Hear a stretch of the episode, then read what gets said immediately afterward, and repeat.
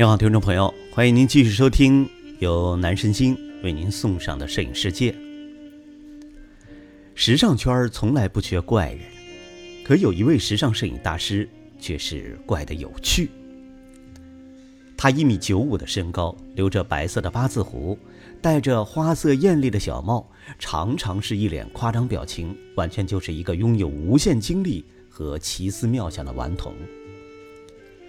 而事实上，他不仅外表看上去有趣，还凭借着一己之力为时尚摄影注入了无限的生机与活力。他就是诺曼·帕金森。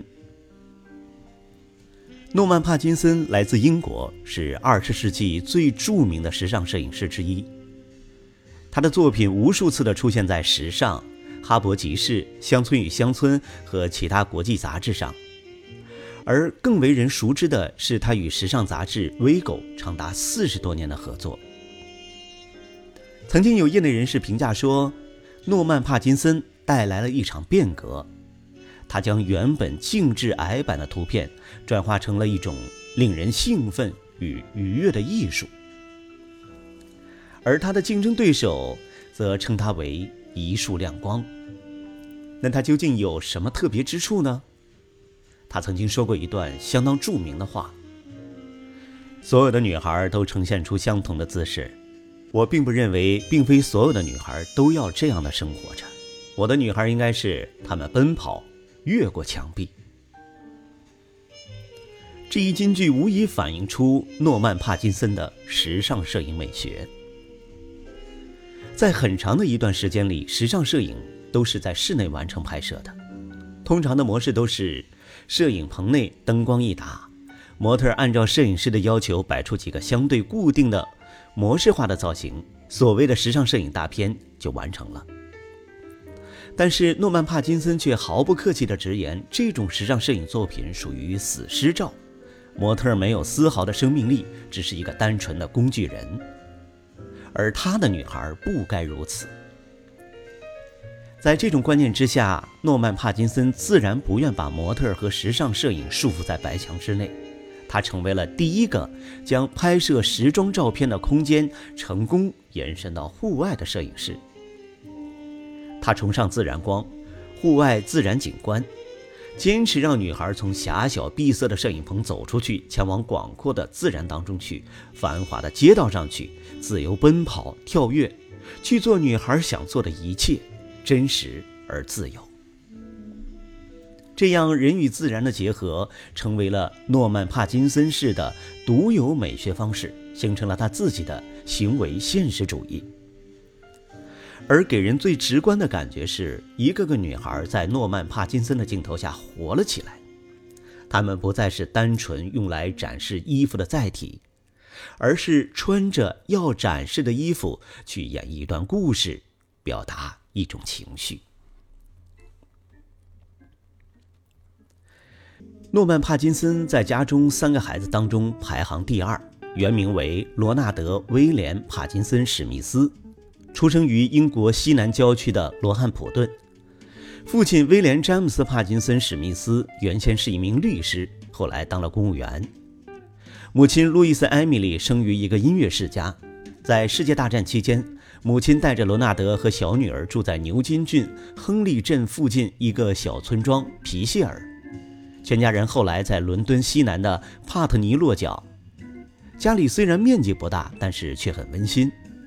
妈妈的姑母终身未婚，却启发了这些孩子们的心智，让他们对中产阶级郊区以外的大世界产生了好奇心。罗纳德十四岁的时候，和哥哥进入了威斯敏斯特学校。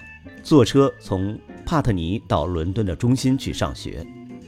帕金森回忆起皮歇尔的这段生活时，表示这是一段非常快乐的时光。据说他童年时另一桩趣事是趴在爷爷的萨里花园中偷看对门花园中的女孩。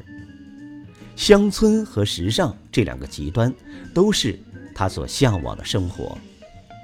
帕金森自称他在学业上并没有什么成就。不过，他有极强的艺术天赋。在一九三一年，他十八岁的时候，他的美术老师将他推荐到了邦德街摄影公司当学徒。这家公司的主要业务就是拍摄上流社会的个人肖像。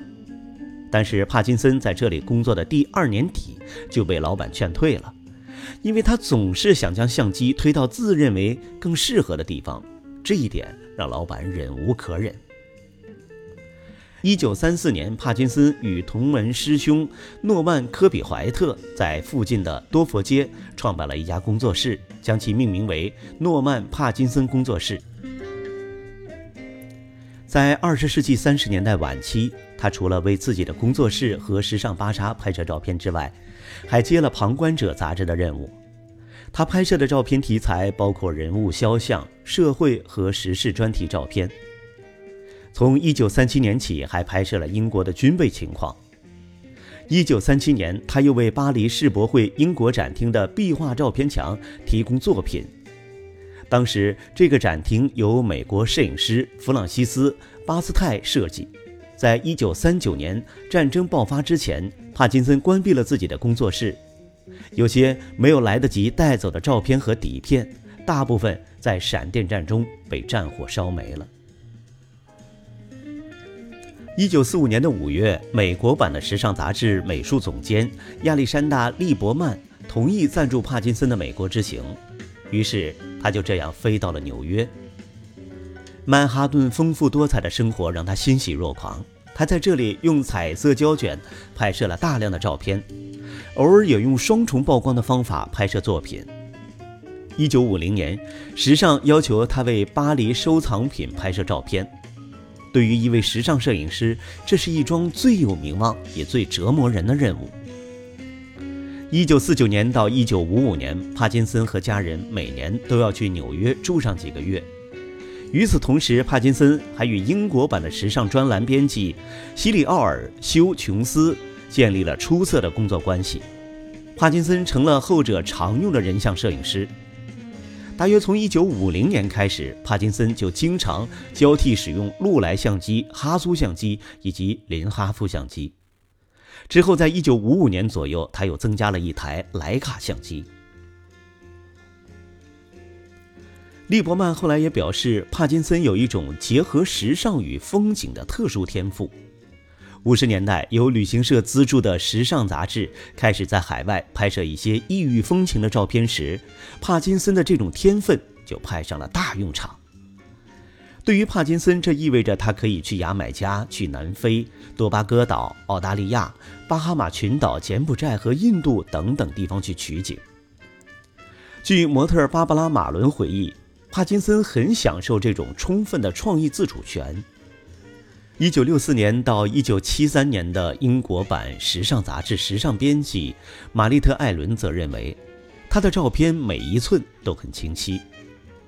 据休琼斯所称，帕金森身高将近两米，且带有一种陆军上校式的帅气，戴着标志性的克什米尔结婚礼帽，每次开始拍摄时，总会让那些模特们意乱情迷。大约在一九六三年，帕金森和家人在多巴哥岛租了第二套房子。和在英国时一样，他在这里仍然是一个绅士农夫，喂马、劈柴、制作自己的英国香肠。一九六五年，帕金森重新加入了时尚的怀抱，为英国、法国、意大利和美国版的杂志摄影。他称，美国版的时尚编辑戴安娜·费里兰鼓励他去实现不可能与不可得的追求。其某些时尚照片的魅力之处就在于优雅的环境背景与摄影师无法控制的某些元素之间的冲突。帕金森原先认为自己是一位艺术家，后来则表示他用了半辈子来消除这种想法。他自知时尚摄影通常被认为是肤浅且朝生暮死的事物，因此他坚称自己的成就取决于运气。而不是他个人不懈的努力、精湛的技术和进取心。这一点或许也可以理解，为何他总是将自己的创新归结于其他摄影师的功劳。帕金森给自己塑造的英国绅士、反常的花花公子、女性鉴赏家、健谈者等形象，无疑更为他的事业锦上添花。但这也意味着他必须谨言慎行，以免在外人眼中变成一个自以为是的狂徒。好了，感谢您收听由南神经为您送上的摄影世界，我们周五同一时间再会。